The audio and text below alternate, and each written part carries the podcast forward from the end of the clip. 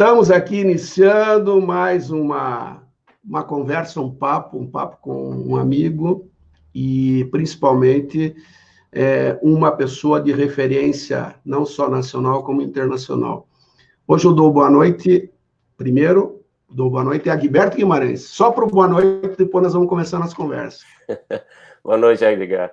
Bom, é, obrigado, obrigado pelo convite, é, obrigado e, e, te parabenizo pela iniciativa, né?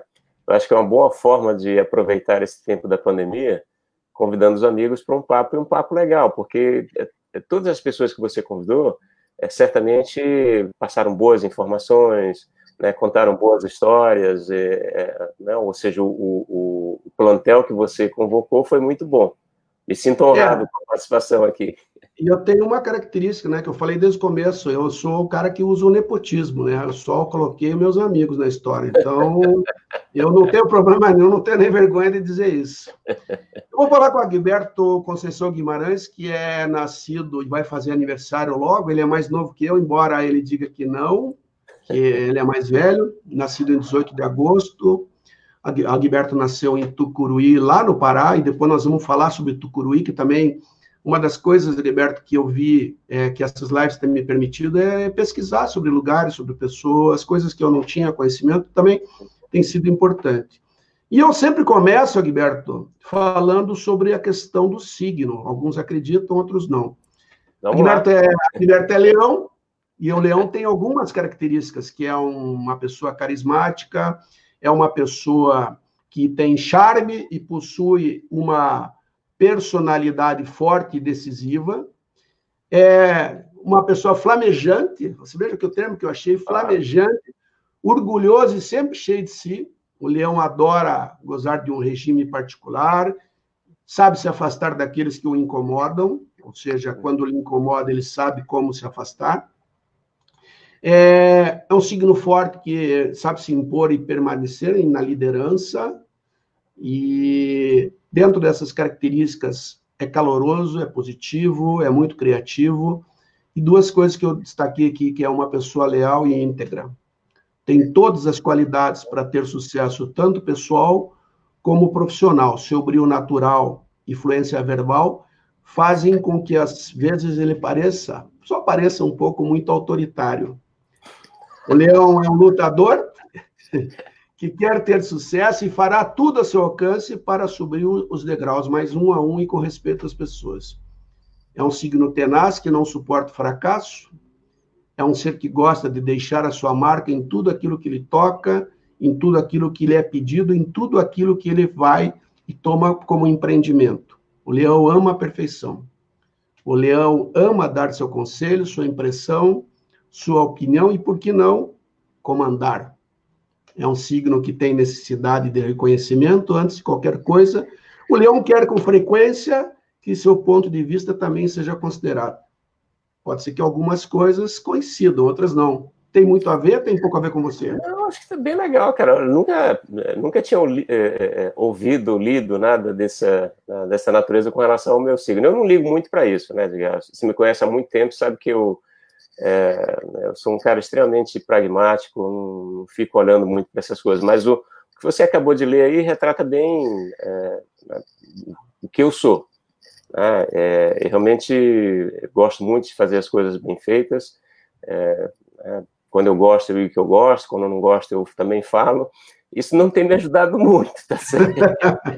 Porque num país como o nosso, é você ser é, íntegro, manter, né, dar a sua opinião sincera sobre as coisas e, é, e tentar é, é, ser né, correto o tempo todo e primando pela qualidade das coisas que você faz, nem sempre é, é visto com bons olhos. Mas eu acho que é isso mesmo. Eu acho que, olha, quem escreveu está de parabéns. Ué, Mas assim, podia acabar uma live aqui, já está muito bom.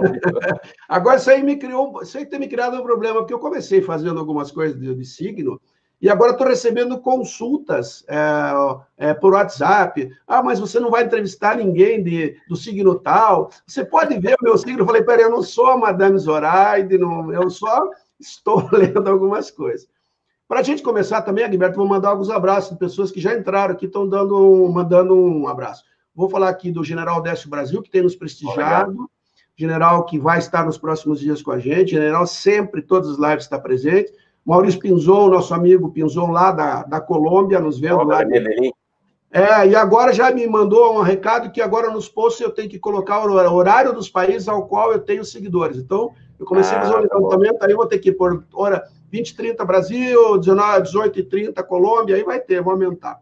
Muito e aí do COB, do COB temos aí o André Matos, o Arthur Correia, Paulo Hernandes, o Moraes e Dani Pouzinho. Esse já passando por aqui.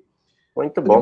O Agberto, é, o Agberto é um atleta de atletismo e nós vamos falar sobre a carreira dele também depois, sobre Jogos Olímpicos e Pan-Americanos, mas eu queria, e ontem falando com a Sara, Agberto, uhum.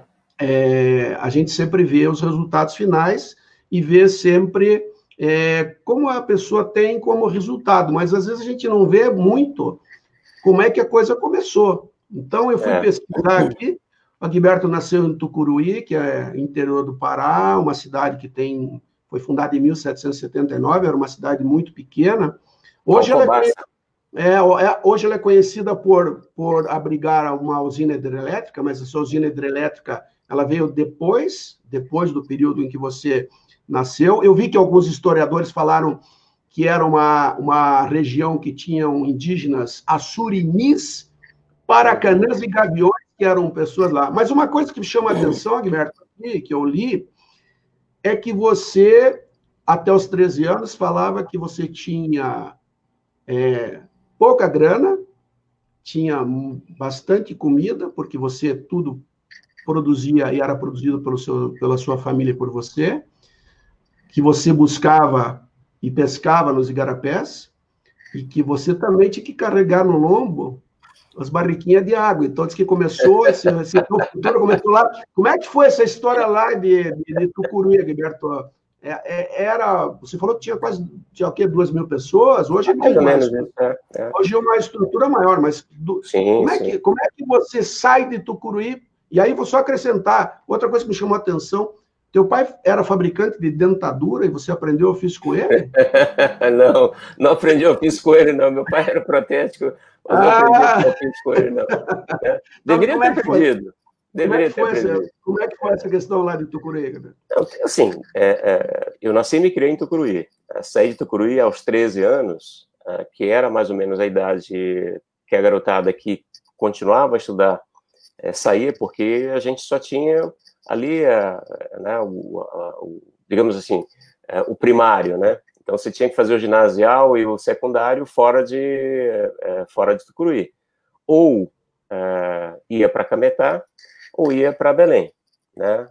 No meu caso, a gente acabou indo para Belém é, por uma, um infortúnio, uma, não, um, um, acidente de percurso. Meu irmão mais velho é, era da aeronáutica e numa missão é, que ele foi é, socorrer os índios, as mesmas coisas que acontecem até hoje, né? Invasão de terra, garimpeiros, enfim.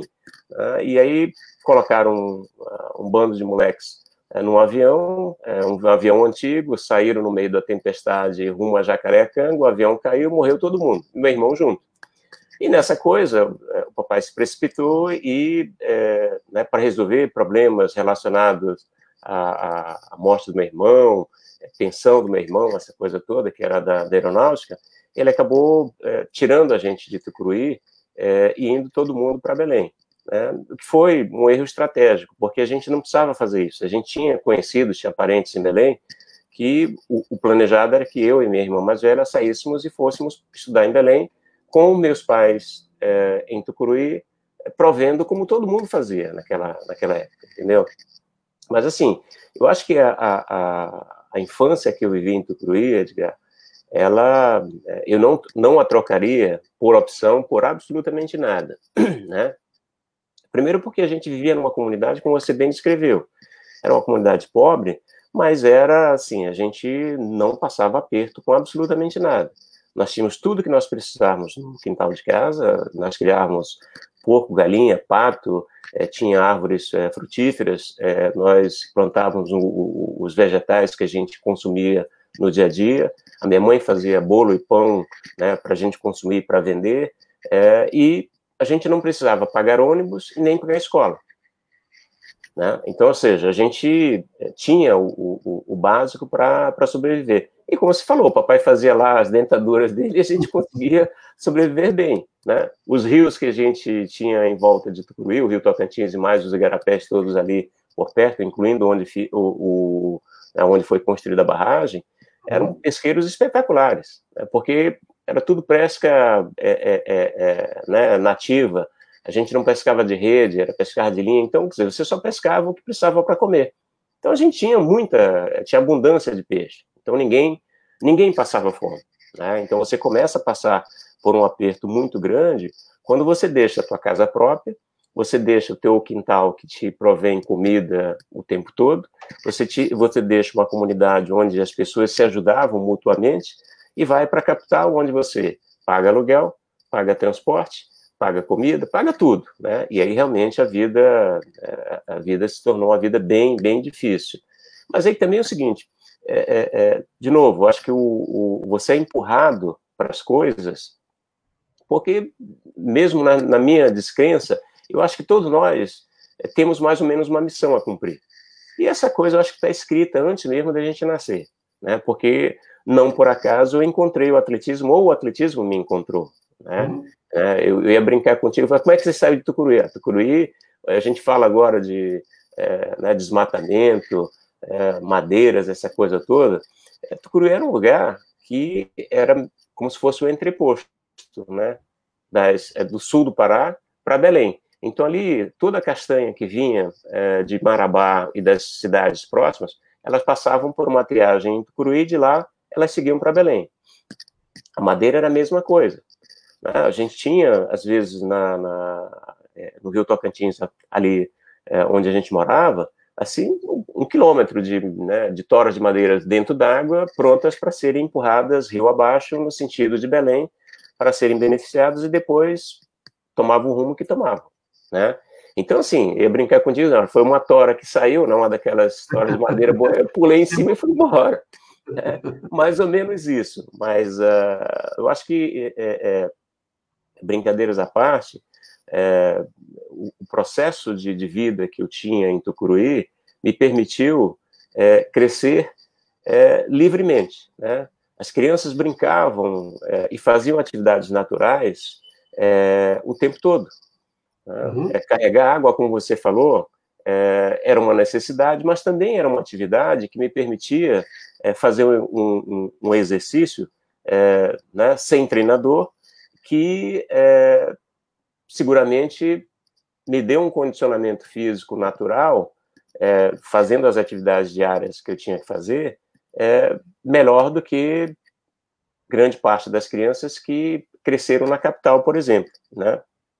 Então, é, é, então é o seguinte, então isso tudo é, te ajuda, né? Eu acho que da mesma forma é, que os quenianos, entendeu? As pessoas que moram é, em lugares ou em países que têm menos é, interferência né, da, da, da, do, da, da parte urbana, você consegue desenvolver o teu potencial atlético, se é que você o tem, com muito mais facilidade e muito mais naturalidade. Né? Professor, eu tenho aqui, é, para a gente terminar a Tucuruí, eu queria falar sobre, é, sobre a questão de numa estrada de ferro, que eu li alguma coisa que me chamou muita atenção, que ela... Estrada de ferro Tocantins. Ela levou, diz que 51 anos é, nesse processo, ela recebe depois uma. De, 50 anos depois que ela começou a ser construída, ela recebe a primeira locomotiva. Uhum. Ela funciona 24 anos e para. Então, uma história, parece que o tempo também é mais calmo e mais tranquilo. Uhum. Mas daí você, Gilberto, nesse período que você fala de 13 anos, você viveu, lógico. Sim. E acho que tudo que a gente tem falado com as pessoas, eu falei com Ferreirinha, está aqui mandando um abraço a Lígia Sônia, Cerqueira Lima, lá de Tóquio, oh. Leonor de Buenos Aires, é, Soninha, é, ó, a Guibel Ferreirinha dizendo que você corria demais, Pedro também, Pedro Toledo, falando aqui sobre as tuas conquistas. É, agora, nesse processo, de você sair de Tucuruí uhum. e com essa formação de base, que lógico, não adiantaria nada você ter feito as suas atividades iniciais se você não tivesse uma, alguma, alguma genética, algum dom Sim. natural para essa atividade. Sim. Como é que foi daí o teu início em Belém? Foi professor? Foi na escola? Como é que começa a carreira Guiberto como um iniciante de atleta? Escola, né, Edgar? É, eu acho que você e eu, ou pelo menos é, grande parte dos atletas da nossa geração, é, devem é, a sua iniciação no esporte à escola, que era, obviamente, onde a gente conseguia ter uma oportunidade. Né? É, eu tive a minha, a minha oportunidade na escola técnica. E a minha ida para Belém também, ela foi uma ida, é, digamos assim, forçada por essa situação que eu relatei, mas ela também já era uma ida pre, é, pré-concebida, porque a época que eu mudei para Belém, é, já existia o plano de construção da hidrelétrica. E, obviamente, que uhum. né, era necessário muita mão, muita mão de obra, né? e mão de obra de técnicos do nível médio. Então, eu fui para Belém é, terminar, fazer o ginásio, e depois fazer o, a, o segundo grau, e fiz escola técnica, escola técnica federal. Então, quer dizer, pode não acreditar, mas eu sou formado em edificações. Tá? Então, Olha aí. É, né? eu, eu, posso ser o mestre de obras, entendeu? É, então, é, é, que era o que grande parte dos garotos faziam. Né? Os cursos mais concorridos que a gente tinha naquela época na escola técnica eram estradas, agrimensura e edificações, justamente por conta da barragem que demandava um, um, né, é, uma quantidade de mão de obra formada nessas áreas muito grande. Então, fui para lá para fazer isso.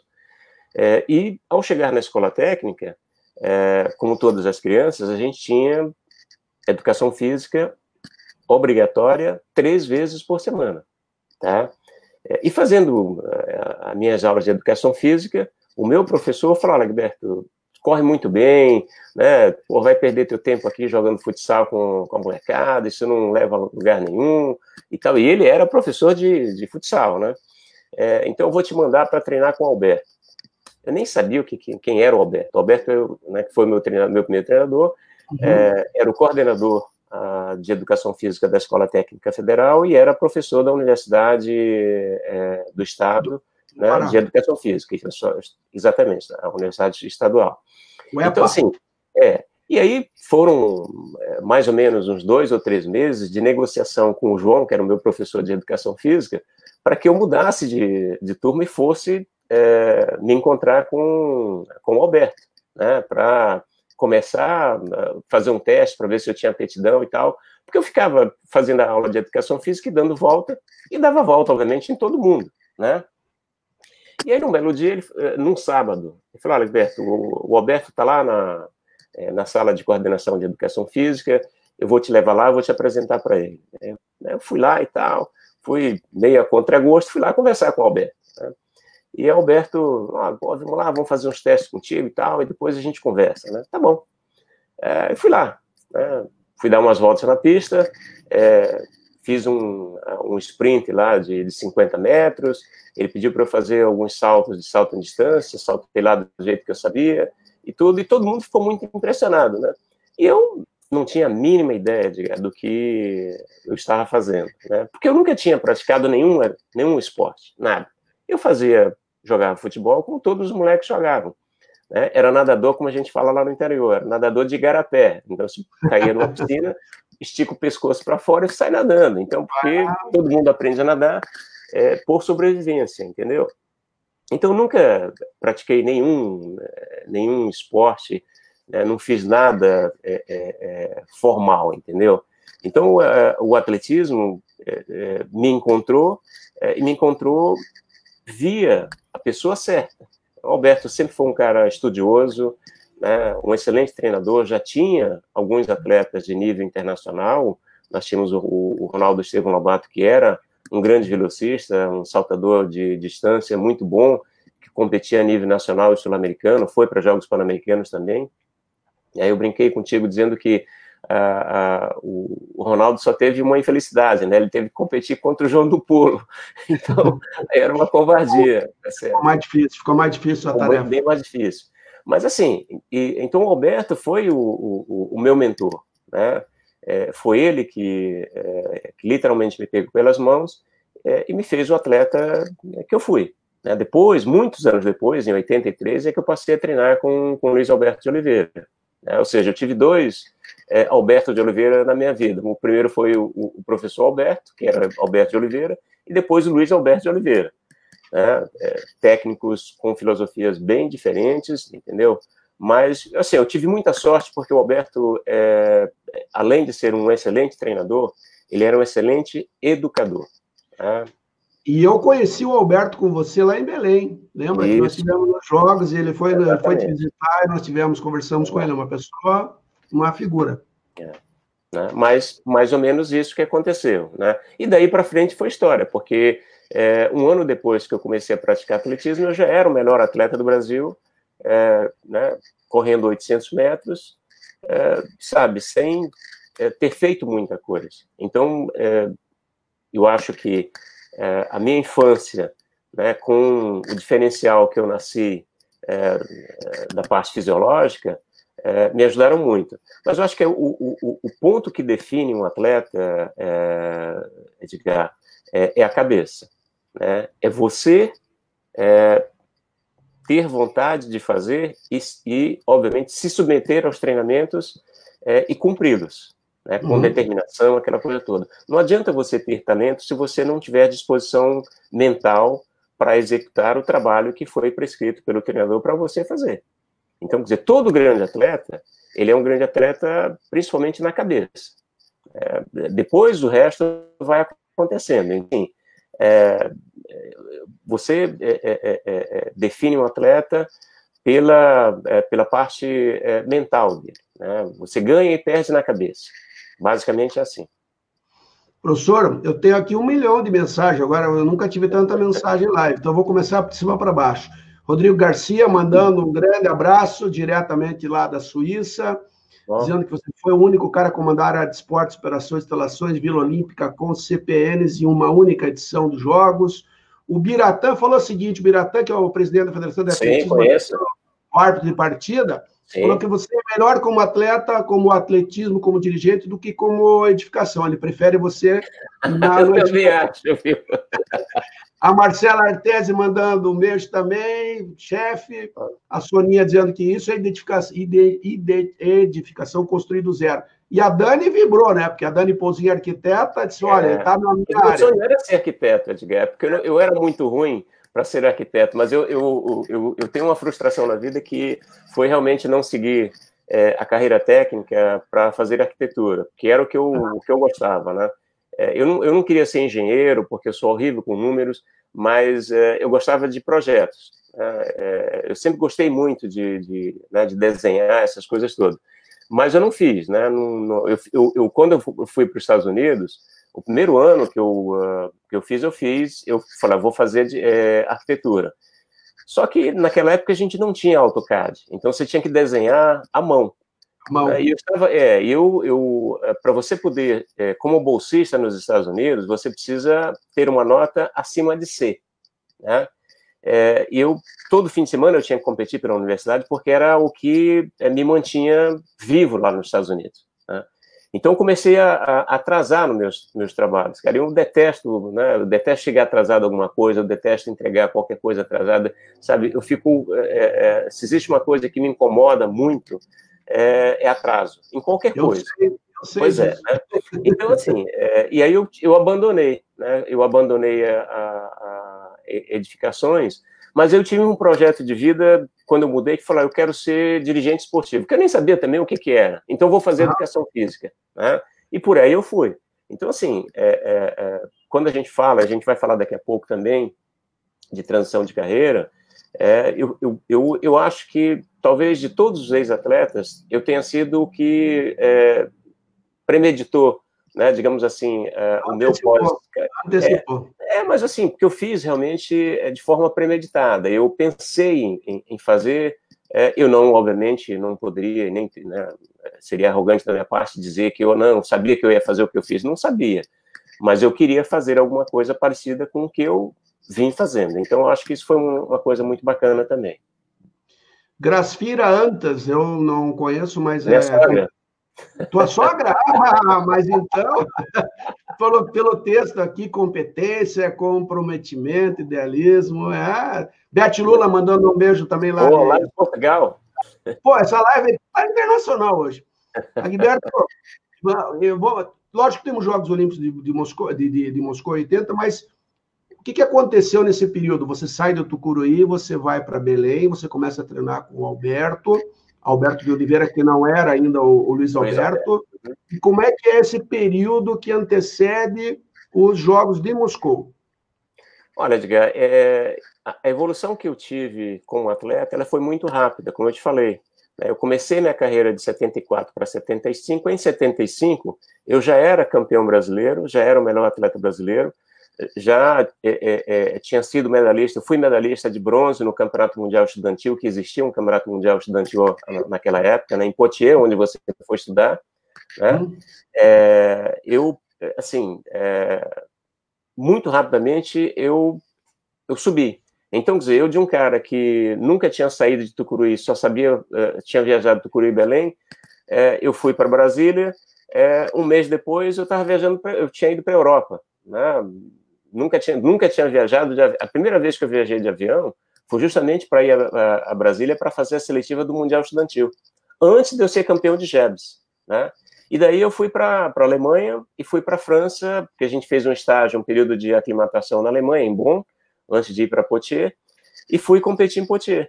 Então, quer dizer, é, é, isso de 74 para 75. E nunca tinha praticado atletismo, né? E sempre correndo 800 metros. Então, é, é, eu acho que a coisa estava desenhada para eu fazer o que eu fiz.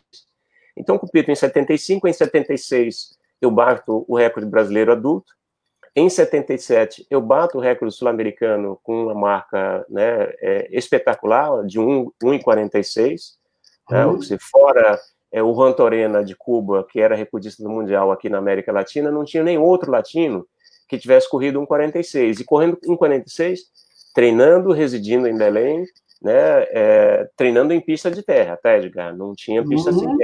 Tá? Então, assim, quando é, nós decidimos, o Alberto decidiu é, que a gente deveria mudar do Brasil é, para treinar fora, é, o que, que ele fez? É, ele transferiu os negócios dele, ele tinha uma, uma academia junto com a esposa, fecharam as matrículas deles na universidade é, e pegaram três crianças pequenas. Ah, o filho mais velho do, do Alberto tinha sete anos, ele tinha um filho de dois para três anos, e resolveram fechar tudo isso para fazer mestrado e depois fazer doutorado nos Estados Unidos, para que pudesse me acompanhar no meu treinamento numa bolsa de estudo que eu tinha recebido de uma universidade americana. Eu, tinha, eu, eu recebi oferta de três universidades. A gente acabou optando é, em ir para Provo, que do ponto de vista de clima não era o melhor, mas era melhor para a família do Alberto. Então, dizer, a gente fez ali um, um, um acordo, porque é, porque para a Califórnia, que era melhor para mim, porque era mais quente, não era bom para ele, porque era uma cidade, é, San Diego, o, o Los Angeles, principalmente Los Angeles, uma cidade muito grande, então ia ter muita distração é, ia ser mais difícil para ele fazer uma adaptação com a família dele, ia ser mais caro para ele, porque ele pagava para estar lá. Então, quer dizer, isso é mais um investimento que o Alberto fez na minha carreira. Tá? Então, foi assim que a gente fez. Então, nós fomos visitar é, os Estados Unidos e essas universidades todas que eu citei é, em 78, e em 79 a gente mudou. Então, dizer, é, a partir de 79 eu já estava lá.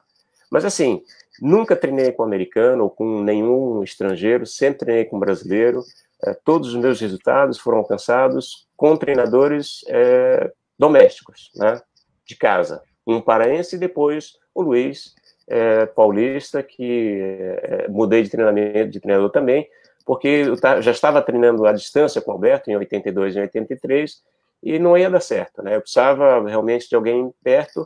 É, resolvi me juntar ao Joaquim, levamos o Zequinha junto e formamos um trio que treinou bem junto é, juntos e, é, e os resultados saíram. Né? Os três atletas que o Alberto treinou, o único deles feito por ele era o Joaquim. Eu e o Zeque, o Zequinho, nós nos juntamos ao, ao Luiz e fizemos, acho que um dos grupos mais é, importantes é, do meio fundo mundial, treinando debaixo né, das ordens, literalmente, do Luiz Alberto.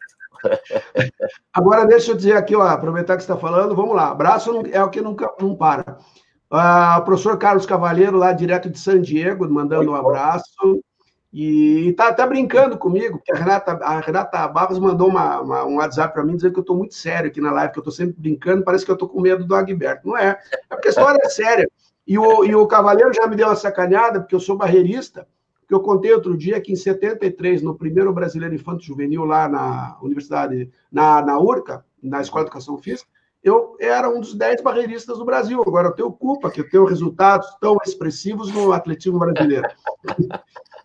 Liberto, e aí você chega nos Estados Unidos em 79 e logo a gente tem um período que, como você já colocou, e até lembrando do Luiz Alberto Oliveira, eu, enquanto diretor dos Jogos Escolares, tive o prazer de conviver com ele, porque ele foi aos Jogos Abertos, Jogos Escolares Brasileiros, estava nos Jogos Escolares, ainda buscando jovens atletas, talentos sim, sim. e pesquisando. Uhum. É, e a gente conviveu um período, e a gente vai falar também nossa parte profissional juntos, uhum. mas eu sempre tenho dito, esse início e essa pessoa que tem o olhar, que tem a visão, que tem a, a, a capacidade de, de, doar, e tudo que você falou uhum. deles, é fundamental no início de qualquer, de qualquer atividade, não é? Sim, sim. É, é Edgar, eu, eu assim, é, eu acho que eu fui muito é, afortunado é, de ter é, trabalhado com os dois treinadores que eu trabalhei. Como eu te falei, metodologia, metodologias diferentes. É, o Alberto é muito mais conservador, né, um cara muito mais é, ligado à parte de fisiologia. É, e o, o, o Luiz, para mim, um dos maiores preparadores físicos que eu conheço. Né? Isso é fundamental para quem treina a prova é, que eu treinava, 800 uhum. metros, 1.500 metros. Tá? É, mas fui muito afortunado em, em, em, trabalhar com eles dois. Né? É, e eu, eu diria o seguinte: infelizmente, infelizmente, né, mesmo nos dias de hoje, grande parte dos nossos atletas, e aqui eu estou falando exclusivamente do atletismo, mas tem outros esportes também, ainda são descobertos da forma que a gente está falando. Ou seja, você tem uma pessoa é, que é abnegada, né, que é um amante, literalmente, do, do esporte, é, e que faz questão de ir lá garimpar. Né? Ele garimpa, ele encontra aquela pedra e ele vai lapidá-la, e depois ele também vai colocá-la no mercado. Né? Por incrível que pareça. E começa tudo de novo. E começa, e começa tudo, tudo, de novo. Então, quer dizer, é, é, é, eu acho que não é possível, né? não é possível que um país tão grande como, quanto o Brasil, tão rico quanto o Brasil, rico de talentos, né, rico de, né, de possibilidade, de natureza, de absolutamente tudo, a gente continue ainda prospectando os nossos, é, grande parte dos nossos talentos é, de forma amadora, não amadora no sentido de, né, de quem ama o que faz, entendeu? É, então, poxa, é, já era para a gente ter um, um, um, um, trabalho só na área de detecção de talento muito mais é, profissionalizado, né? É, eu acho que algumas confederações têm isso, é, em geral, as confederações estão buscando cada vez mais fazer isso, mas eu diria o seguinte: é, quando eu cheguei nos Estados Unidos, a primeira coisa que eu identifiquei foi justamente essa diferença. Né? É, os americanos começam a identificação do talento é, no último ano é, da, da, do aluno, quando ele vai entrar na high school. Ali eles começam a pesquisar. Né? Porque até então as crianças praticam mais de um esporte. Elas começam a, a, a focar numa modalidade só a partir do momento que elas entram na high school.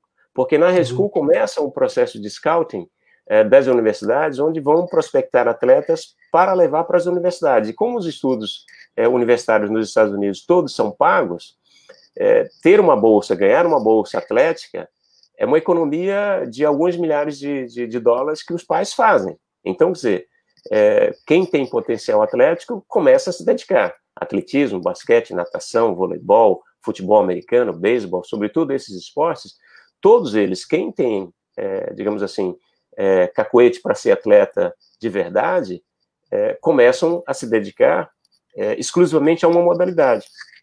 E depois, na universidade, você tem um segmento é, da tua carreira que te permite, primeiro, treinar em condições excepcionais, porque as universidades te dão é, condições é, né, como nenhum outro lugar.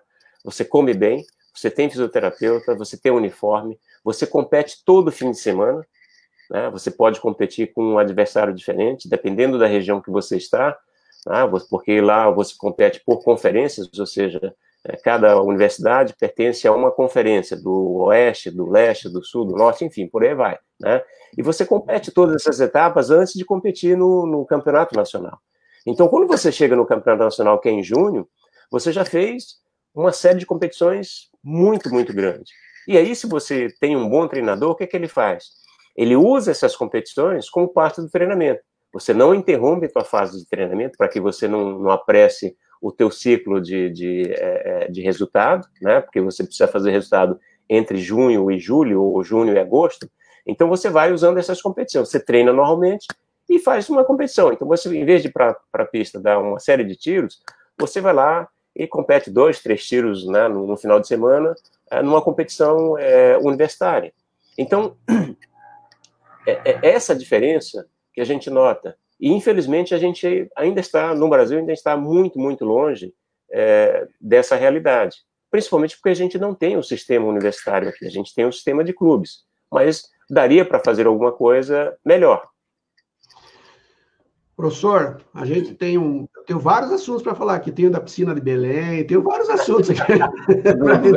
em, em Curitiba. É, tá mas é o seguinte, aí o período um uhum. período que eu acho que, pelo que eu li, e acredito que tenha sido o, o auge da tua carreira como atleta, esportista, uhum. é, foi em Moscou em 80, quando você faz um quarto lugar, um magnífico quarto lugar.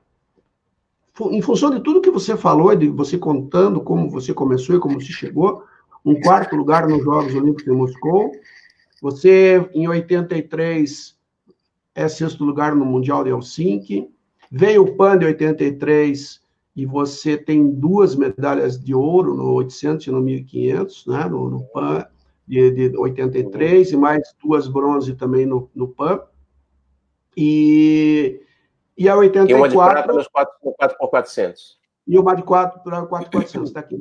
E aí o seguinte, Roberto, daí vocês vão a Los Angeles, que é o o marco histórico da vitória do Joaquim, uhum. mas você estava, você, Zequinho e Joaquim. É exatamente aquilo que você falou. Uhum. Um técnico brasileiro conseguir colocar três uhum. atletas no mesmo evento. Você acha que foi uma, a, mais, a fase de ouro nessa na preparação, na tua carreira?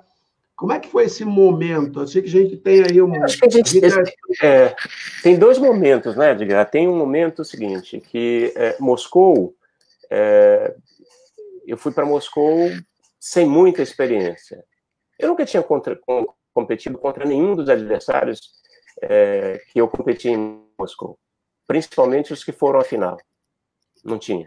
Sabia que o Sebastian Coe era o recurso mundial dos 800, sabia que o Steve Ovett era o recurso mundial dos 1500 e, e, da milha, né? E eles ficavam entre os dois revezando quem batia mais recordes. Né? Havia uma rivalidade muito grande entre os, os dois britânicos. É, mas, assim, eu, eu já competia na Europa, mas eu competia é, é, em poucas competições, né? É, porque eu ainda não era conhecido e porque né, eu, eu é, é, saía da universidade é, já no, muito tarde, né? então, quer dizer, é, eu perdia muitas competições. Então, é, eu fui, eu fui para a universidade em 79, então eu tive, na verdade, 80 para fazer uma preparação para os Jogos de Moscou, ou seja, final do, do, do da temporada né, de 79, porque o, o, o ciclo universitário começa em setembro, então começo a treinar é, em outubro, setembro, outubro, faço o período todo de preparação, começo o período indoor competindo pela universidade, é, compito uh, outdoor, né, é, e depois eu vou para duas ou três competições é, junto com o grupo de atletismo que foi para Moscou, é, competir na Europa, e de lá a gente já vai para Moscou. Então, você nunca tinha visto o Sebastian Coe competir, né, o Steve Ovett, não, não tinha nenhum vídeo, as pessoas, ah, não vi nada, né? E, obviamente, também é o seguinte, eu não planejei correr da forma que eu corri. Tá? É, eu sabia que eu era, é, é, numa prova de 400 metros livre, eu era, se não o mais veloz daquele grupo que foi a final, um dos mais velozes. E seguramente eu, eu, eu, eu, eu era tão veloz no 400 quanto o Sebastian Coe, que era mais veloz do que o Steve Ovett. O Ovett era um corredor mais de meio fundo e fundo. Né? É, então eu sabia que eu tinha um sprint final muito forte. É, só que, assim, você entra numa prova, assim, meu treinador não foi. Né? É, era aquela época que as pessoas escolhiam um, um treinador qualquer e ele ia, é, mesmo que você fosse o único treino, atleta daquela prova, é, o teu treinador não ia. Né? O, atleta, o, técnico pessoal não tinha, não existia. Não tinha, pessoal. não tinha técnico pessoal, não tinha fase de preparação, ou seja, a gente, a gente pode falar um pouquinho disso depois, mas assim, é, o, o esporte no Brasil evoluiu absurdamente é, entre 80 e os dias de hoje. Né? Uhum. Então, é, vou para Moscou, é, vou à final, né? É, e eu errei. Né? Errei porque é, eu saí mais forte, porque eu gostava de ser um pouquinho mais forte, mesmo 50 metros, 100 metros mais forte, para me posicionar. Né? Só que quando eu fiz isso, eu me vi na frente, puxando a prova. E aí você não tem como puxar o break de mão e deixar todo mundo passar para você depois seguir. Né? Com aquele nível de, de atletas, não dá, daria para fazer com outro nível de atleta. Então, uhum. segui. E aí, como ninguém queria correr, eu fiquei ali, correndo. O meu segundo erro, eu acho que foi o erro né, que me matou na, na, final é, e, e, não me deixou ser medalhista. Eu hesitei quando o Nikolai Kirov, da, da União Soviética, saiu na, na segunda volta, é, e eu não o acompanhei. Falei, ah, vou esperar um pouco mais. Né? Porque eu, ele, eu observei nas duas outras é, é, rodadas que a gente tinha competido, que ele fazia o mesmo movimento e no final ele apagava. Eu falei, ah, não vou atrás desse cara que eu vou morrer junto com ele, né? Só que ele foi. Quando ele foi, o Ovete fez um movimento inteligente. O Ovete foi atrás dele. E foi aí que o Ovete ganhou os 800 metros, porque o Cole depois não conseguiu alcançá-lo. Então é o seguinte, quando a gente vê o, a, a minha reação no final, eu começo a correr e começo a é, praticamente chegar no Kirov. O, o, o, o, o Cole me passa e eu começo a chegar no Kirov. Só que à medida que eu estou chegando no Kirov, a prova acaba também, entendeu? Então, ou seja, uma frustração total. Né? É, mas, obviamente, é o seguinte: é, é, é para um paraense que tinha recentemente saído do Pará para treinar nos Estados Unidos, num lugar frio para caramba como é, é Utah, né? um lugar maravilhoso, é, eu digo para as pessoas assim: se eu tivesse que voltar na minha vida e escolher uma escola para ir, eu iria de novo para Young, porque é, um, é uma escola espetacular, espetacular, sob todos os sentidos, né? É, mas eu não tinha, não, não discuti estratégia com ninguém, né? O meu treinador, é, é, a pessoa que me amparou ali na época, foi o Pedrão, né? O Pedro Henrique de Toledo, treinador do João do Pulo, que era um treinador de, né, de, de saltos, não era o meu treinador. É, e muito amigo do Alberto também. Então ele fez o papel de amigo, de pai, né, de treinador ali, mas não era a especialidade dele. Tanto é que a gente nem discutia, eu não discutia com o Pedrão nenhuma tática de corrida, eu entrei e corri. Né? Mas assim, eu acho que as coisas acontecem é, da forma que elas têm que acontecer. Né? Aí quando a gente chega em 84, não, 84 eu estava extremamente bem preparado. Eu tinha corrido 1,44 antes dos Jogos Olímpicos em, em Belém, é, é, em São Paulo, no Troféu Brasil. Eu tinha corrido 13,38 no, no, nos 1.500 metros. Eu estava, cara, assim, eu estava voando. Né? Em treinamento, eu dava tiro de 400 metros para 47, cara.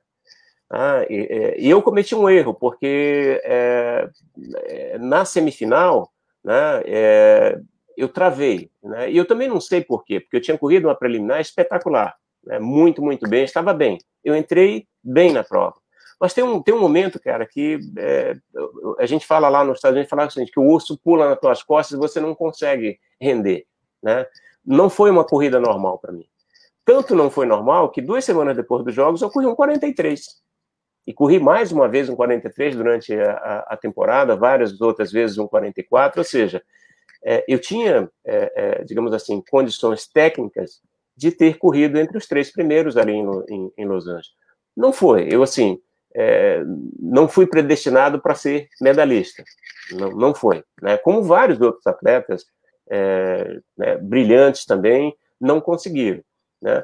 E aí eu, eu diria o seguinte: o, o, a, a, minha fase mais, é, mais importante do ponto de vista técnico né, foi entre 83 é, e é, entre 83 e 85, 86, né? É, corri várias vezes um 44, um 45, um 43, né, que é um resultado para poucos até hoje, não são tantos atletas que correm essa, esse resultado. Né, do Brasil, depois que é, eu me aposentei, eu, Joaquim e o Zeca, o Brasil não produziu nenhum atleta que tenha corrido um 43 até agora.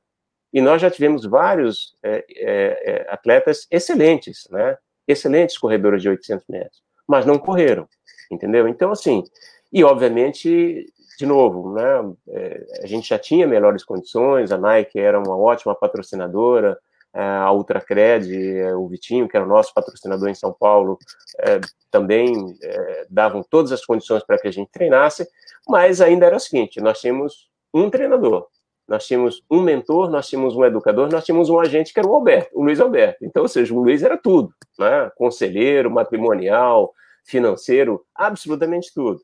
Então a gente não tinha a estrutura que hoje, felizmente, graças a Deus, os atletas têm. Seria muito, teria sido muito mais fácil. Ah, você teria feito melhor? Talvez não, mas teria sido mais fácil. Eu teria sofrido menos, entendeu? Ah, então, é, mas assim, nenhum arrependimento, Edgar, nenhum, nenhum, nenhum, nenhum, entendeu? Ah, ah, ah, eu sou um cara é, felicíssimo, super realizado com, com a minha carreira. Obviamente, eu teria sido muito mais feliz com uma medalha, né, principalmente se fosse a medalha de ouro, porque ninguém vai aos Jogos Olímpicos para aquele para ser segundo ou ser terceiro, você vai para o seu primeiro. Segundo e terceiro são, digamos assim, é, é, é, é, coisas que acontecem na competição. Mas você não vai lá para querer uma medalha de prata ou de bronze. Você pode até se contentar com uma delas, entendeu? Mas não é esse o objetivo de nenhum grande atleta. Você falou uma coisa legal, porque eu me lembro sempre que eu dizia que eh, os Jogos Olímpicos têm uma característica, não basta você ser o melhor do mundo, você tem que ser o melhor do mundo naquele momento. Naquele dia, naquele dia. Sergei Bubika quantas vezes tentou... Só ganhou uma vez. E ele, e ele saía dos Jogos Olímpicos, batia recordes, ia para estabelecer novas marcas, e durante aquele momento dos Jogos, ele não tinha. Os jogos, os jogos são especiais, é, desculpa, só para fechar, aqui, os jogos são especiais porque eles, eles acontecem a cada quatro anos. Quatro anos, tá? A cada quatro anos. Se você perguntar para o Sebastian Coe se ele trocaria as duas medalhas de ouro de 1.500 metros por uma de 800, certamente ele trocaria, porque era a prova dele, mais do que os 1.500. Ele era um atleta excepcional nas duas provas. Mas ele mesmo já falou em algumas palestras dele que, assim, é, ele é, é, é, é, né, tem uma, uma frustração que é não ter, sido, não ter sido campeão olímpico dos 800 metros. Em Moscou, porque ele errou a prova. E em, em Los Angeles, porque ele perdeu para o vigor físico e, e, a capacidade, a competência do Joaquim. Naquele dia, eu acho que ninguém poderia ganhar do Joaquim, cara. Ele estava, assim, olha, eu, eu sempre treinei muito, Edgar, muito. Era chato de treinamento, cara, cumpria e tal, eu, eh, ou seja, não deixar de fazer absolutamente nada, queria fazer é, é, o que era prescrito para eu fazer, é, se possível, sempre melhor, né? O, o, Luiz sabe disso, o Alberto também sabe disso, mas o Joaquim, naquele momento, ele treinando junto com ele, a gente via que ele realmente estava acima do, do dos não outros. Tinha, não tinha para ninguém aquele dia. Não, você, tinha, e você tem que reconhecer também, né? reconhecer a, a, a, na qualidade o mérito dele também no que, no que foi feito. Entendeu? Então, por isso eu falo, eu não, eu não posso ter frustração é, de absolutamente nada. Eu fiz o que eu poderia ter feito. Então, é, acontecem, as coisas acontecem, entendeu? É assim. Passando, passando aqui, Leslie Kikuler dizendo que em Utah não tem shopping. Eu não sei que história é essa, mas Leslie é, Kikuler. É, é, é, o, é, Utah é o estado mormon, né? Então, é, os mormons, ah! os mormons não permitem que você beba, fume. Ah, então é por isso que eu Exatamente, é. é. Gilberto, a gente tem sempre conversado sobre esse processo de transição, e lógico, quem está correndo, porque a gente já está aqui com 50 minutos. Uhum. E aí, em algum momento da nossa vida, eu, lógico, como eu brinco sempre, eu acordava cedo, pegava o meu cheirinho, minha mamadeira, ia para o sofá ver você correr. E aí falava, puta, esse cara é meu ídolo e tal. E aí, num determinado momento, a gente se, se encontra, não pulando uma fase da tua vida, mas a gente se encontra literalmente em 2002, quando o Brasil resolve fazer os Jogos Sul-Americanos, uhum. que foi um período muito rápido. Três meses, né? É, você em Belém, eu em Curitiba, E aí começou a nossa, a nossa, nossa relação. E uma coisa que é importante, nós tivemos as dificuldades todas, trabalhamos talvez, eu acredito que um, um dos maiores gestores de esporte do Brasil e do mundo, que foi o presidente Nusman. Uhum. É, eu me lembro muito claramente dessa história, para a gente comentar. Em 2004, lá em Atenas, no dia da coletiva de imprensa do, do Vanderlei Cordeiro, uhum. e ele me convida para integrar a equipe do COB. E a primeira pessoa com quem eu sentei para tomar um café e para me dizer o que era o Comitê Olímpico e como seria, foi você. Tá lembrado dessa história? Sim, sim. sim. Tomamos um café em Atenas. Então, a transição da minha vida uhum. começou em Atenas, quando eu entro para o mundo olímpico. Como é que foi a tua transição da vida de atleta para a vida do gestor esportivo? Você volta dos Estados Unidos e como é que foi esse processo? Pois é, Edgar, é, é eu acho que, de novo, eu é, fui muito afortunado é, por ter feito a escolha que eu fiz. Né? Quando eu desisti de arquitetura e comecei a fazer educação física pensando em ser um gestor, é, eu fui fazer o que eu, é, o que eu realmente fiz depois. Então, quer dizer, mas eu tive aí, de novo, ninguém faz nada sozinho. Você tem que ter alguém que te dê uma, é, que te dê uma, uma primeira oportunidade. A minha primeira oportunidade de trabalho é, foi dada justamente pelo presidente do meu clube, do meu clube e patrocinador, o Vitinho Malzone, né, da Ultracred. Então, é, e o Luiz me ajudou na negociação com ele, é, quando eu falei, olha, Luiz, eu vou voltar. E, obviamente, Luiz, Zequinha, Joaquim não queriam que eu voltasse. Mas eu falei, cara, deixa eu, eu vou voltar, porque eu acho que se eu voltar, com o conhecimento que eu tenho, né, com a experiência que eu adquiri competindo, vivendo aqui fora, eu posso ajudar a mudar alguma coisa no Brasil. Né? É, assim, o idealismo, que pode ser um idealismo bobo, mas eu acreditava realmente que eu poderia fazer isso. É, e o Vitinho me deu a oportunidade de trabalhar no clube. Falou, Alberto, vem para cá, você me ajuda a fazer a gestão do clube, do Ultracred Clube, e me ajuda a organizar os eventos que a gente está organizando. Aquela época, São Silvestre, é, o Grand Prix, ainda não existia nem maratona de São nem meia, a meia maratona do Rio e nem a volta da Pampulha e outras, outras provas que a gente acabou criando e fazendo juntos.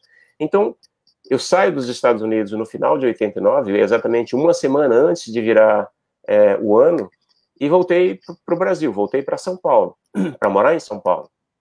Assumi a direção do clube, né, a direção técnica do clube, e comecei a trabalhar. Né? É, ninguém me deu nenhuma informação de, né, de como eu deveria fazer isso, eu fui descobrindo as coisas. Mas, eu, obviamente, é o seguinte, o que, que eu fiz? Eu falei, olha, eu vou usar dentro do clube é, a experiência que eu adquiri como atleta. Né? É, o que, que eu pedia né, quais eram as minhas, é, digamos assim, demandas é, ao clube para que eu pudesse treinar, competir, e fui associando as coisas. Ah, olha, o Grand Prix que era organizado no Brasil, ainda era um meeting, não era um Grand Prix, é, como é que a gente negociava com os diretores de competição lá fora? Eu pensando como atleta, né, que era e que fazia esse tipo de negociação até encontrar o Luiz. Então, dizer, como é que era o relacionamento da gente? Eu fui usando essas informações para é, me transformar no gestor desses eventos. E fui aprendendo no processo, né? Erros e acertos e tal. Obviamente, você tem alguns problemas, porque, primeiro deles, na transição de atleta, é, Edgar, principalmente no nível que eu participava, é que você deixa é, de ganhar né, é, 2 mil, 3 mil dólares para competir numa prova, correr 1 minuto e 45 segundos, 1 minuto e 44, é, e você ganha um salário mensal de 1.500 dólares. Ponto. É, é, por aí. Então, ou seja, você já tem um choque, né? Então, essa eu acho que é uma das grandes dificuldades é, de um atleta de elite é, fazer a transição. Porque é uma realidade do mercado que impõe nele o seguinte: olha, o salário aqui é esse, você aceita trabalhar, trabalhar por isso? E aí você vai, obviamente, é, crescendo também. Fui, fiz isso, aceitei, eu aceitei as regras do jogo. Eu acho que é a primeira coisa que um, é, é que um ex-atleta tem que fazer. Ele é campeão, né, na quadra, na pista, na piscina, onde for. Quando ele muda, ele vira um funcionário como os outros. Ele bate ponto, ele tem chefe, ele tem um salário, ele tem obrigações e ele não pode falhar, né? Então, assim, quando você traz a disciplina, né, a responsabilidade que eu sempre tive de, é, de atleta para a, a profissão, é fácil fazer a transição, que foi o que aconteceu comigo. E daí é o seguinte, as coisas, uma coisa leva a outra. Né? Eu conheci o presidente Nusman quando eu era é, diretor do Ibirapuera. Ele foi lá para fazer uma inspeção né, para organizar um campeonato mundial de voleibol feminino é, da, da FIVB é, em 85, 84 para 85. E aí eu, come, eu, eu conheci, né, e o ajudei nas negociações com o secretário de esporte do estado de São Paulo e com o governador. E a gente conseguiu fazer um, um, um campeonato excelente. Peri era o, o, líder do grupo, que tocava toda a parte operacional, né, o Finado Paulista, tinha um grupo enorme ali de pessoas, conhecia a Bilô, a Soninha, todo esse grupo que depois a gente veio a trabalhar junto, nesse campeonato mundial. E a partir dali, é, ele me chamava sempre para ajudá-lo é, nos eventos que o COB é, começou a fazer a partir do momento que ele entrou no COB em 95, entendeu? E eu trabalhando em São Paulo com os eventos. É, eu só é, é, me juntei ao COB em 99, é, e não fui ao COB para é, trabalhar nas coisas que eu vim, é, é, que eu trabalhei depois. Eu fui lá porque tinha um projeto de um centro é, de desenvolvimento de talentos, que era a minha paixão, eu queria fazer alguma coisa é, com jovens. a gente não conseguiu, não conseguiu porque a gente não conseguiu financiador, né? Era no terreno onde foi construído o, Maria, o, o Estádio Olímpico, né? E aí depois o seguinte, como aquilo não andou, é, o meu primeiro trabalho, de fato, a responsabilidade, de fato, no, no, no COB for, foram os programas da Solidariedade Olímpica. Né? Depois, a gente, é, através do, do, do, do Solidariedade Olímpica, é, nós criamos o IOB, né? numa situação inusitada também. Eu estou numa sala trabalhando para os Jogos Sul-Americanos com a Soninha, é, bate o presidente da porta e fala, olha, eu pensei aqui que a gente eu queria criar um instituto olímpico, é, para fazer uhum. formação de dirigente, de atleta, de transição de atleta. Ah, vocês pensam aí, daqui a duas horas se passa lá na minha sala e me, me apresenta uma proposta, né? Então, não, assim, não acredito, eu não acredito, não é estilo deles. Pois é. E foi assim que a gente criou o, o, o Instituto Olímpico, né? Eu acho que o Instituto Olímpico, para mim, é, como profissional, é, me deu uma satisfação muito grande é, de realização, porque nele a gente, eu consegui levar para o Instituto é, muitas das coisas que eu senti falta na minha carreira, como atleta e depois como dirigente. Então a gente fez é, cursos, é, eu lembro do primeiro curso que a gente fez junto, você participou do, em 2000, 2003, né, do, do, primeiro curso internacional da, da Solidariedade Olímpica com o, o, Eric, um velhinho que veio do Canadá, que deu uma aula ótima para a gente, foi um negócio espetacular. Então, a partir dali, a gente começou a crescer é, e fazer uma série de coisas. Então, e aí você vai, né? É, Jogos Sul-Americanos, campanha para os Jogos Pan-Americanos, e, assim, e, fomos fazendo, né? Então, a minha transição, eu acho que ela foi uma transição é, suave, suave do ponto de vista que eu tive uma ajuda do meu presidente de clube, né? tive a oportunidade de trabalhar uh, no Ibirapuera através uh, do João do Pulo e do próprio Pedrão, que, que me ajudaram, né? eles me escolheram para aquela posição, o João do Pulo era, era o segundo mandato dele como deputado, e ele tinha direito a indicar o, a, uma pessoa para dirigir o Ibirapuera. Né? Essa pessoa era o Pedrão, mas o Pedrão gostava de ser treinador. Eu falei, não, acho que isso tem mais o perfil do Alberto. Eles me convenceram a, a ir para lá. Eu também não sabia nada daquilo, então fui aprendendo as coisas. Eu literalmente, Edgar, é, aprendi a trocar a roda do carro com ele andando. Né? É, e isso, isso me ajudou muito na minha profissão é, de gestor né? porque eu acho que você consegue enxergar mais as coisas. Bom, Leslie está dizendo que você cuidou dele em Sydney 2000, deve ser alguma, alguma coisa, depois ele te liga para falar. O Pete mandando abraço, Soninha também. E aí, ah, vou aproveitar uma pergunta que a Aline fez aqui, a Aline Vieira, a Aline que trabalhou com a gente. marketing. Uhum. É. Ela pergunta o seguinte, Gilberto, é mais desafiador liderar uma equipe ou disputar uma medalha? Ah, sem dúvida nenhuma, liderar uma equipe. Ah, é, assim, é, para cima ou para baixo, Edgar, é, como atleta, a responsabilidade é só sua. Tá? Você, acabei de citar duas situações que aconteceram comigo, tá? de com potencial para ser medalhista olímpico e que não deu certo, né? E não, eu não tenho quem, quem culpar. É, assim, eu não fui competente o suficiente para fazer o que eu deveria ter feito nas duas situações. Então a culpa é só minha. Não tem ninguém para culpar. Né? Quando você lidera uma equipe, a primeira coisa que você, você faz é o seguinte: você lidera com é é, um grupo de pessoas que não são iguais. Né? não são iguais de formação, né, não são iguais de formação de família, de formação acadêmica, de ambições, ambições. De, de ambições né? Então você tem que ter muita habilidade para juntar essas pessoas e fazer com que elas rendam o melhor possível é, em função do projeto que você tem. Eu acho que eu, eu, eu, eu, é, eu desenvolvi uma, uma habilidade é, de lidar com as pessoas é, vendo as dificuldades que cada um tem. Com, é, na, na, descrição que você fez do signo, eu falei, cara, é, eu gosto muito de, de trabalhar com gente, né, de ouvir as pessoas, de tentar ajudar as pessoas. O nosso café, é, lá em, em, Atlan, em, em Atenas, foi justamente para a gente falar, olha, digo, ah, cara, é assim, né? Eu falei para professor, olha, eu acho que você tem que se portar desse jeito, né? É, obviamente que você chega num ambiente onde as pessoas é, vão se proteger, porque é, é, natural, isso é do ser humano. Olha, vem chegando alguém que vai comer um pedaço do meu queijo, então deixa eu proteger o meu queijo. Então você tem que ir com, né, com jeito, conquistando o teu espaço. Então você e é muito bom é é, é, é, lidar com pessoas. Nos projetos todos que nós trabalhamos juntos, né, ou em, é, em parceria ou paralelos ali, o nosso maior, digamos assim, as nossas melhor, melhores ferramentas, a maior ferramenta que a gente tinha, eram as pessoas que nós elegemos para trabalhar conosco. Né, os funcionários que a gente escolheu, as pessoas que a gente ajudou a chegar ali e crescer como profissionais. Né? É, dias atrás, alguém é, me ligou para falar de, eu acho que o Walter, né, o Walter Russo, pô, Beto, obrigado e tal, né, eu falando, olha, Walter, pô, você me ajudou, ajudou muita gente, aquela coisa toda, sem você não teria feito, não, cara, você, tudo que vocês estão fazendo é mérito de vocês. Eu ajudei, obviamente, por né, razões é, pessoais, egoístas, porque eu queria alguém que é, complementasse né, ao meu lado profissional, porque a gente não sabe tudo, então você traz alguém que pode te ajudar ali naquela parte, entendeu? É, e vocês vieram me ajudar.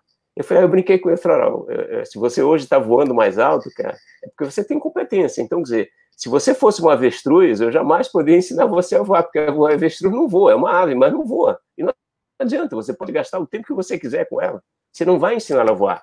Agora, você pode pegar né, um passarinho que perdeu umas penas, entendeu? Dar uma ajudadinha, ele vai, ele vai voar. Fiz com grande parte do time que trabalhou comigo. Agui, é, tem dois grandes eventos que são, eu sempre considero que o, o sul-americano ele, ele nos ajudou muito a conquistar a sede do PAN de 2007 e que por consequência nos ajudou a conquistar Rio 2016. Você foi uma peça importante disso, é, desse processo, porque você esteve em frente tanto do PAN, do Rio de, de 2007. Eu tive a oportunidade de cuidar da parte de televisão e transmissão, que era uma coisa que também não sabia, e muito em cima daquilo, do, de quem nos comandava, que sempre tinha uma habilidade de colocar o sarrafinho mais alto, então cada vez que saltava dois centímetros, ele levantava mais três. E ele sempre nunca deixou, nunca escondeu isso. Então acho Sim. que a gente também teve essa oportunidade. Mas você teve a oportunidade de ser o diretor de esportes e o cara que comandou dentro do nosso país é, os dois maiores eventos que nós já recebemos no nível esportivo. A gente passou por Copenhague junto, a gente passou é, lá na escolha, passamos na comissão técnica do Aldesur junto, e aí vou deixar você comentar isso, mas um, um fato importante dessa tua carreira que você na, na, sequência vai comentar, é que em 2005, em dois, 2005 você recebe o troféu Ademar Ferreira da Silva, que é um bicampeão olímpico, né? Sim. E que é um troféu que o COB começou a, em 2001 a instituir esse prêmio para as personalidades, as pessoas que tinham efetivamente contribuído no esporte. E ainda você tem uma, uma transição, que foi o primeiro ano que eu, que eu estive é, lá no prêmio, foi 2004, quando Maria Lenk recebe. Sim. E aí você, em 2005, recebe de Maria Lenk, e em 2006 você entrega para a Ida dos Santos. Uhum. Isso, isso dentro da carreira do ex-atleta e já dentro de uma carreira, porque a gente ainda não estava ainda nem com o PAN e nem nos Jogos Olímpicos. Foi um momento marcante que te deu a certeza que você tinha feito a melhor escolha? Sim, sim. Ah, assim, é, é, ali, naquele momento, Edgar, eu me senti é, assim, a pessoa mais é, reconhecida né, por tudo que eu já tinha feito porque receber, ser, primeiro, ser escolhido para receber o prêmio, receber é, da Maria Lenk, e depois, no ano seguinte, entregar para a Aida dos Santos, que era uma referência para todo mundo, porque quando a gente olha para o atletismo, a gente tem Ademar Ferreira da Silva, né, é, José Teles da Conceição, Aida dos Santos, é, Nelson Prudêncio, João do Pulo, que já é contemporâneo meu e tal. Então, assim, a, as minhas referências eram essas pessoas. E o Ademar, mais do que todas as pessoas, porque o Ademar, é, a gente trabalhou muito tempo juntos, né, na São Silvestre, é, nos eventos que a gente organizava no Uruguai, o, o Ademar era o nosso, digamos assim, o nosso paraninfo, né, é, uhum. E o Ademar é uma pessoa extremamente é, é, é né, bacana, um, um, ser humano especial, cara. Quem conheceu o Ademar sabe do que estou falando. Boa gente, um cara bacana de viajar com ele, de estar com ele, um cara inteligentíssimo, inteligentíssimo, né? que certamente, para ter feito o que ele fez, não foi fácil, por isso que eu acho que ninguém deve se queixar do que tem quando a gente olha para trás, sempre tem alguém que passou por situações muito pior do que a gente, né, piores do que a gente. Então, é, eu acho que é legal a gente é, é ser o que é, né, olhar para frente porque você quer melhorar, mas sempre olhar um, dar uma olhadinha para trás para falar, cara, eu não estou tão, tão mal assim. Né, o que eu tenho não é, não é tão ruim comparado a quem estava antes de mim. Né? Então, essas coisas assim. É, e aí, nessa coisa de carreira, diga, é, é obviamente é o seguinte: é, é você estar é, no lugar certo, né, é, é, sob o comando da pessoa certa. Tá? É, eu, eu, construí uma carreira para ser escolhido para dirigir os dois maiores eventos organizados no país, tá? os Jogos Pan-Americanos e Jogos Olímpicos. E, e obviamente, e Paralímpicos, né? tanto Jogos PAN e Parapan e Jogos Olímpicos e Paralímpicos. Então é o seguinte, é, certamente, é, com o nível de exigência que é, a pessoa para a qual nós trabalhamos é, tinha, é, se eu não, não entregasse no nível que ele é, queria, eu não teria seguido. Certamente não teria seguido. Entendeu? Então, ele tinha uma frase que ele gostava de usar assim, fulano nunca me deixou na mão. né? Esse aqui não deixa na mão. Mas, obviamente, que ao confiar, o nível de exigência é como você falou. Né? Se corre um 45, falar, cara, um 44 na próxima competição. Correr um 44 é um 43, e por aí fora vai. Entende? Então, assim, é, eu acho que isso me ajudou muito a crescer como profissional. Né? Esse nível de exigência que você citou aí, que saiu no, no, no, no signo de. de, né, de tá impressionado. Pessoas, aquela impressionado. Né? Não, é verdade, mas é assim, é, é, porque não dá para ser diferente, Edgar. Né? É, quando eu fiz a transição, é, eu fiz com o propósito de fazer melhor. Eu falei assim, eu não posso cometer os erros que eu cometi é, né, como atleta é, com as coisas que eu vou fazer lá para frente. Então, quer dizer, eu vou exigir de mim e das pessoas que estão comigo que a gente sempre busque fazer um pouco mais do que pediram para a gente fazer. Né? É, você já participou de reuniões comigo, aquela coisa toda. Não tem nada que me irrite mais do que é, a gente marcar uma reunião é, e as pessoas chegarem atrasadas. Não faz nenhum sentido, cara. por que, que você. Então você não marca nada, entendeu? É, da mesma forma que você vai para uma reunião e o cara quer contar a história da vida dele, fala, cara, para. É, o que, que você tem para fazer? O que foi pedido? Foi isso? Então fala. Depois a gente conta uma história, mas, sabe, porque senão fica um negócio que não acaba nunca, entendeu? Então, é, é, é, essa coisa de você ser né, incisivo, pragmático e tudo, é muito bom. Né? Mas, obviamente, que isso causa, às vezes, uma má impressão em quem não te conhece. As pessoas que me conhecem sabem que pô, sou pô, extremamente é, é, leal às pessoas que trabalham comigo, né, que pô, eu luto, brigo, literalmente brigo né, para promover as pessoas, para que elas sejam reconhecidas, porque nós precisamos e, e, dependemos de pessoas. Não importa, hoje em dia a gente vive num momento de tecnologia é, impressionante, mas é, ainda são as pessoas que resolvem as coisas. Você consegue realizar alguma coisa através de alguém. Né? A gente tem várias histórias que pode contar sobre isso, de problemas que a gente é, vivenciou nos eventos que nós organizamos. E que, no final, quem resolveu o problema da água verde né, na piscina dos Jogos Olímpicos foram né, é, os nossos profissionais, liderado pelo Gustavo, o Rodrigo Garcia, que foi é, consertar uma quadra de handball que afundou né, depois de uma partida, antes da final, é, no meio da noite, ou seja, virou a noite fazendo isso.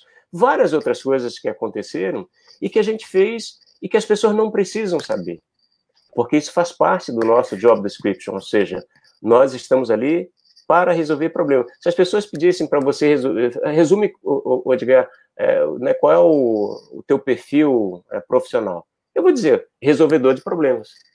Jogos escolares, com criança, com pais, com escolas, com é, políticos, com o diabo 4. Então, quer dizer, você está ali o tempo todo resolvendo problemas para que o evento aconteça da melhor maneira possível, né? principalmente em prol dos atletas e treinadores. Ponto.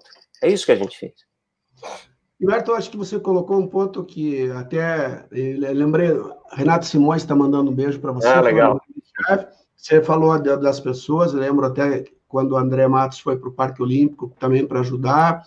E, e aí, Gilberto, eu, eu vejo assim, a gente, e, e, me incluo nesse grupo, porque eu não fui atleta igual a você, mas eu segui um caminho de gestor, a gente, durante a nossa carreira, a gente tenta retribuir aquilo que a gente recebeu no início da carreira. Uhum. Quando eu falei que eu cheguei em 2004 lá no COB, se você vai lembrar, eu tinha uma, eu sentava na mesa do teu estagiário, uhum. que era na porta, porque o teu estagiário estava viajando, a gente não tinha, não tinha onde, é a gente não tinha ainda uma estrutura e a, e a gente foi crescendo no processo.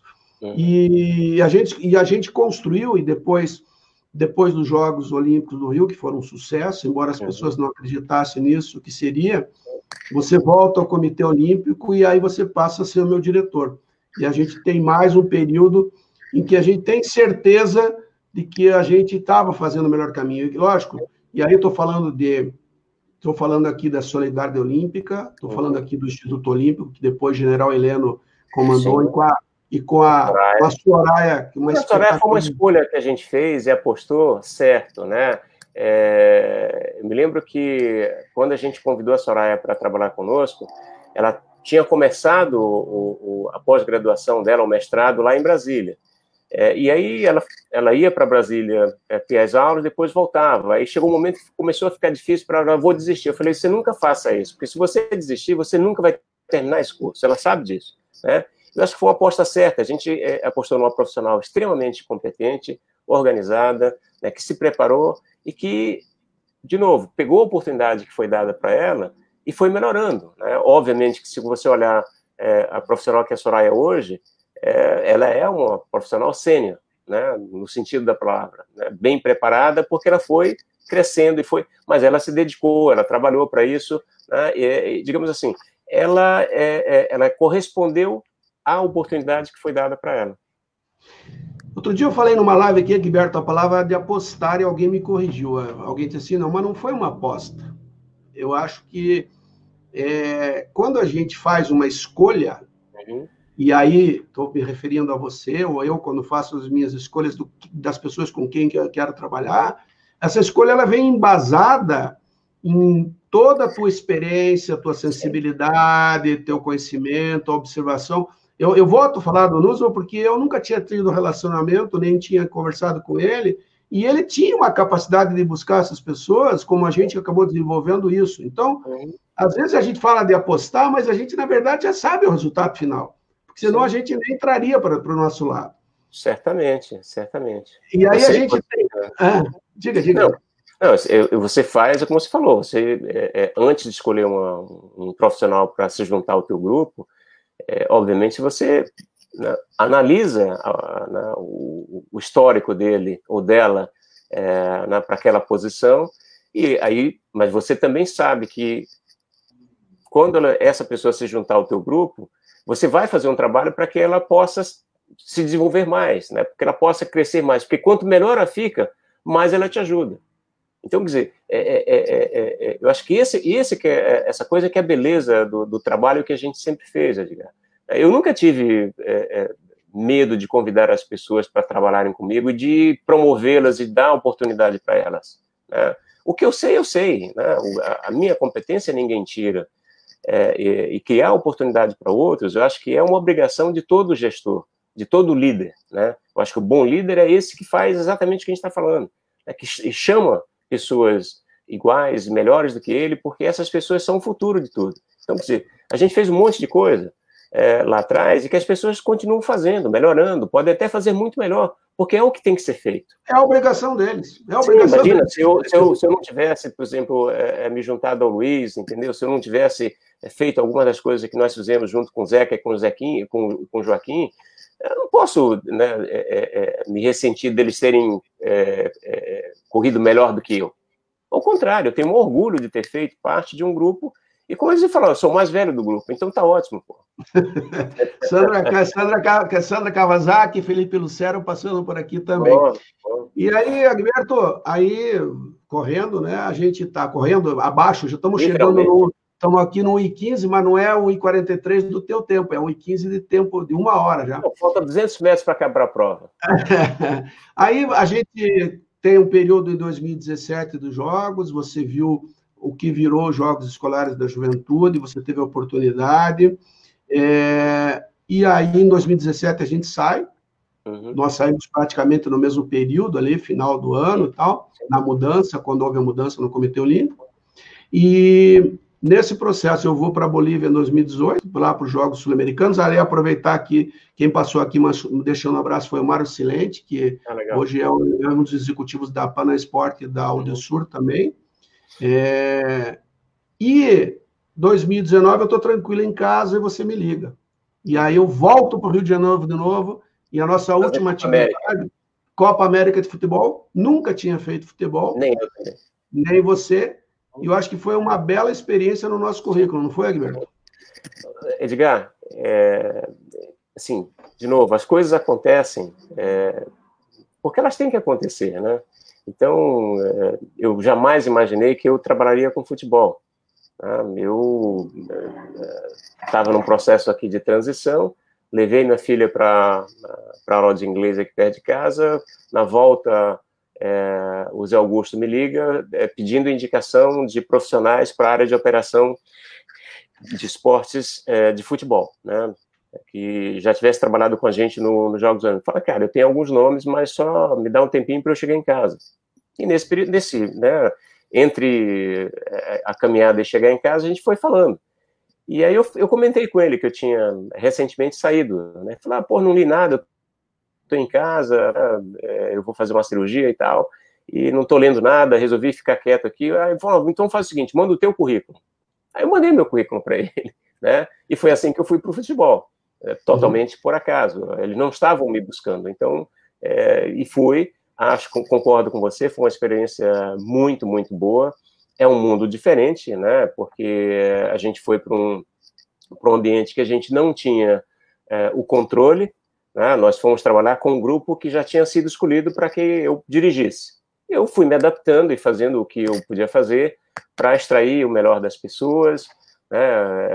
As únicas funcionárias que eu levei comigo foram a Renata Simões é, e a Soninha.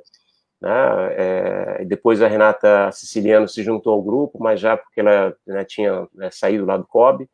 É, mas foi assim, literalmente a Sonha só que foi comigo. Os outros funcionários todos eram funcionários que tinham sido escolhidos e que eu tive que me adaptar a essa situação, porque era a primeira vez que eu trabalhava no futebol e a primeira vez que eu trabalhava com um grupo que eu não tinha escolhido, né? Mas um grupo espetacular, profissionais do primeiríssimo nível, né? Tiago Januzzi, é, o Pitt, o, o, o, o Pitch temos dúvidas, o Pitch é, temos dúvidas. Ele né? falou aqui já. Ah, depois eu faço comentário à parte. Não, é, pessoas que conheciam né, do métier, o, o Luiz Paulo com a parte financeira, o Sandro, ou seja, o grupo era muito bom. Né? Siviero, Siviero, né, que eu conhecia, mas não, quer dizer, ele tinha sido, já tinha sido escolhido pelo, pelo Rogério, que era o nosso CEO e, e, e depois virou presidente da CBF. Uh, eu acho que a experiência foi muito boa. Né? É, é, um mundo que certamente é, tem lugar para pessoas com, uh, com nossa com, com o conhecimento que a gente tem.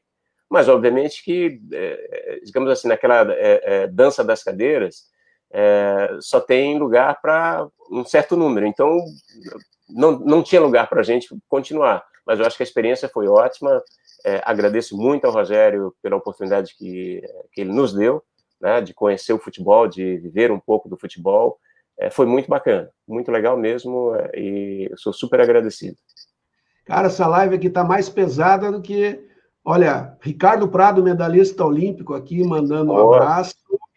É, o, o Pete deu um, um, depoimento sincero, porque eu senti que tem coração nessa outra mensagem. O Edgar teve que me aturar em 2019. Realmente, Pete, eu vi que foi uma mensagem de, de coração. Coração. O Maurício Pinzon falando de 2 de outubro de 2009, que eu acho que foi uma das datas mais importantes, a gente já falou nisso. Uhum. A Rossana, lá da Paraíba, também, mandando um abraço. É, Alberto, para a gente finalizar, a gente teria muitas outras histórias, muito mais, talvez seja um capítulo para a segunda temporada, porque eu agora estou pensando que nem a Casa de Papel. A, na Casa de Papel tem a Casa de Ubener. Então, nós vamos ter a primeira temporada. É, eu espero que você esteja na segunda temporada e a gente vai seguindo. Tá Qual é agora a, a, a ideia tua? Primeiro, eu queria que você falasse qual é o livro que está lendo e justificasse, você já me mandou o livro e depois que você me dissesse qual é o caminho para frente. Fala, fala, sobre esse livro, que você falou algumas coisas bem interessantes hoje para gente. Olha, esse, esse livro aqui, é, eu tenho esse livro desde 2009, né? Eu li uma parte dele é, e guardei. Capa, a capa direitinho, Egberto. Vamos lá. Sei lá, mais para cima, mais para cima. Isso. Aí, When China Runs the World. Eu vou na segunda-feira, semana eu estou indicando os livros de todo mundo. É é, quando a China vai dominar o mundo, né? E eu, eu, eu eu vou resgatar esse, esse livro porque ele é, ele é atual para o que está acontecendo agora, né? É, China revoluciona tudo, é, os Estados Unidos começam, obviamente, a encrencar com a China por um domínio né, bélico, financeiro, estratégico, aquela coisa toda. É, mas é um, é, um, é um livro muito bacana, né? que, que fala exatamente da mudança é, no mundo, né, de liderança no mundo. É, e, e, aí tem um negócio muito interessante que eu comentei, comentei contigo hoje, que diz o seguinte: é, eles dizem que em 2025 é, haverá uma mudança né, é, nessas cadeiras de quem é, lidera. Os Estados Unidos ainda é, serão os líderes mundiais, com a China colada neles, né? Mas aí vem a Alemanha, tal. Aí tem lá no meio desses grandes é, Índia e Brasil. Só que tem um negócio interessante que diz o seguinte, que em 2050 muda tudo isso, né? Ou seja, de 25 para 2025 para 2050, quem passa a liderar o mundo é a China, né? Por tudo que está acontecendo, pelo poder financeiro, pelo número de, de, pessoas, entende, por tecnologia, por história, né? É um país é, milenar, né? E aí os Estados Unidos fica em segundo. O mais interessante dessa coisa toda é que diz o seguinte, que é, é, o quarto lugar, o terceiro lugar será é, a Índia e o quarto lugar o Brasil. Ou seja, é, alguém precisa ler esse livro, né, Edgar, é, para fazer com que a gente realmente chegue, que isso seja realidade. Né? Mas é um, é um livro é, bem interessante. Eu, eu li mais ou menos um terço do livro, eu resolvi voltar e começar a ler tudo de novo, porque já faz muito tempo que eu, que eu não leio. Eu recomendo porque atualmente eu acho que vale a pena ler um pouquinho sobre a China, porque eles vão dar trabalho para muita gente, viu? Tá? Cara, gente, eu espero, eu espero estar tá vivo para a gente ver essa questão dessa mudança para 2050. Sim. Acho que com a gente, com o jeito que a gente se cuida, né, Guilherme? Acho que a gente vai. É, aliás, queria dizer uma coisa, que, amigos, quem não teve oportunidade, eu tinha muita coisa para falar, Gilberto, dos vinhos, da fotografia, mas um, uma coisa, quem tiver oportunidade e for convidado para almoçar com o Alberto, não almoce, porque ele só come saladinha e peixe, filezinho mal, mal, mal passado. Isabel Magalhães mandando um abraço. É. Agberto, e para frente. falou o seguinte, o que para frente, Edgar? É Olha, é é eu, eu, eu, é, a minha vida inteira, Edgar, é, eu cumpri, né, assim, eu acho que eu cumpri o meu papel como atleta. É, e quando eu decidi parar, eu fui atormentado durante quase um ano é, pelo meu é, patrão, e que era o meu ex-patrocinador e presidente do meu clube, é, vários amigos, dizendo, não, você tem que mudar de prova, você ainda está muito bem, eu continuava treinando, tá, você ainda vai, né, você ainda pode ir para os Jogos Olímpicos de, é, de Barcelona e tal. Eu falei, mas eu já fiz tudo que eu tinha que fazer no esporte, né? Eu, eu não tenho mais nada para fazer aqui. E eu encerrei meu ciclo assim, ah, você ainda... eu nunca mais voltei a competir. Né? Eu terminei, É, falei, olha, esse aqui eu falei pro, pro Vitinho no dia que eu uh, corri pela última vez, falei, olha, hoje será o último dia que eu vou correr. Se você quiser, você vai lá, você vai me ver. Não, porra, absurdo e tal. Foi lá e corri acabou, e nunca mais. Né? Nunca mais entrei numa competição. Acho que você termina uma coisa, não, não vale a pena você continuar insistindo aqui. Né? É, eu comentei que eu fui um cara muito afortunado como é, é, atleta e depois como dirigente, é, de ter realizado os eventos únicos, né, o participado da realização dos eventos é, únicos aqui nesse país, Jogos Pan-Americanos e Pan-Americanos, Jogos Olímpicos e Paralímpicos, e todos os eventos que a gente fez. Eu acompanhei o crescimento é, do, do, Comitê Olímpico Brasileiro é, a ponto de chegar a ver é, um, um, serviço impecável é, sendo prestado por todos vocês que trabalhavam lá é, para os atletas, para os atletas, para os treinadores, para as confederações. Então, ou seja, é, um, um, salto de qualidade, Edgar, muito grande. Aqui não cabe nenhuma crítica a nada do passado, porque era uma outra época. Né? A, a época que eu fui atleta é, lá atrás, não tinha patrocínio, não tinha lei que permitisse que é, o governo é, transferisse recursos da loteria para as confederações, então, obviamente, tinha muito menos recursos. As pessoas faziam o que elas podiam fazer. Então, mas houve um salto de qualidade muito grande, né, de preparação de profissionais, é, de uma gestão profissional, é, de pessoas competentes tocando o esporte. Então, a gente deu um salto de qualidade muito grande. É, quando eu olho para tudo isso, e olho para a minha participação nesse movimento como um todo, eu acho que eu, eu fechei um ciclo.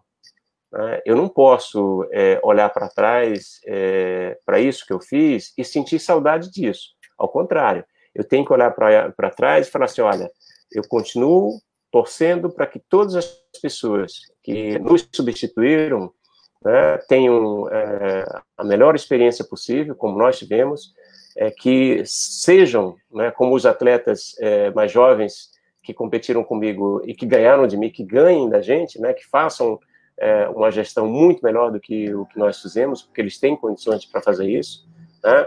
é, e que o, o, o Brasil é, melhore a sua posição no quadro de medalha, que produza mais atletas, mais recordistas, né? e que a gente é, continue tendo é, o respeito que a gente adquiriu é, do mundo esportivo, do mundo olímpico, porque a gente fez um trabalho muito grande para colocar o Brasil no mapa mundi é, né, do, do, dos países que organizaram grandes eventos e que têm é, atletas é, é, é reconhecidos, né, competentes e dirigentes também. Então, acho que isso, é, isso é, o, eu, digamos assim, é, o que eu gosto mais do que eu fiz. Para frente, eu não sei, eu estou em casa com a minha família, cumprindo a, a, minha parte nessa quarentena, a gente não sai daqui a não ser por necessidade, né, né o, a gente não, não se arrisca para fazer absolutamente nada. Eu acho que a gente tem que ter muito, muito cuidado, mesmo porque não é só você se infectar, infectar outras pessoas, porque tem muita gente é, que tem o vírus e nem sabe que tem o vírus, entendeu? Uhum. Então você tem que ter cuidado contigo e com o outro, né? É, e esperar o, o, o, o, momento certo né, para fazer uma outra coisa. Mas se você falar, Alberto, que que qual seria o teu, o teu é, trabalho dos sonhos? Eu diria que você, olha, hoje meu trabalho dos sonhos seria fazer um trabalho é, é, social, né? Em alguma organização, alguma instituição que trabalhasse o social, é, esportivo e educacional, onde eu pudesse levar toda a experiência que eu adquiri nesses últimos 30 anos, fazendo tudo que eu fiz, incluindo uma parte de, de atleta, é, para contribuir com um projeto social que pudesse ajudar a melhorar a vida das pessoas, das crianças principalmente, né? De fazer com que elas pudessem, através de, de, um projeto dessa natureza, é, chegar a ser melhor do que eu, porque dá para ser. Cara, a gente está terminando, eu vou deixar os últimos abraços aqui do Bernardo Vilano, depois você vai poder ler os comentários. Carolina Bandeira, Adberto, um grande atleta, uma ótima pessoa, deve ser da família também, pelos elogios que estão aqui. Já entrou a sogra, já entrou o cunhado, já entrou todo mundo. Cláudio Roberto Castilho, é, também do atletismo. Moraes está fazendo um agradecimento aqui pelas oportunidades que você deu a ele. Moraes, é, também tivemos uma rápida convivência de trabalho, uma pessoa excepcional, Excelente. um cara Excelente extremamente, extremamente correto. É, ele precisa, acho que ele precisa casar, mas tudo bem. Aí é outro problema que aí cada um resolve cada um resolve seus problemas. Agberto, quero até agradecer, a gente passou todos os tempos de todas as lives, a gente está fechando uma hora e trinta. É, Ariete, antes aqui, antes falando de novo da trajetória, sogra é sogra, viu, rapaz, não tem jeito. E a Beth Lula agradecendo, Renata Simões. Agberto, sabe que a, nossa, que a nossa história ainda não terminou, né? Não, ainda o... não. Tem a segunda temos, parte? Temos a não, nossa parte profissional ainda. E eu quero agradecer a todos que estiveram. Hoje foi a 24 live, Egberto, e dizer para você que amanhã cedo, eu vou dormir cedo, porque amanhã eu vou pescar. Porque fazer live, meu amigo, é mais duro do que trabalhar com você e com o Nusma junto. Porque eu tá tenho bom. que pesquisar, estudar e tal. Um tá beijo, obrigado mesmo. Abraço, muito obrigado, Edgar. Abraço a todos que participaram com a gente. Um abraço. Tchau, tchau, cara. Um abraço, tchau. tchau.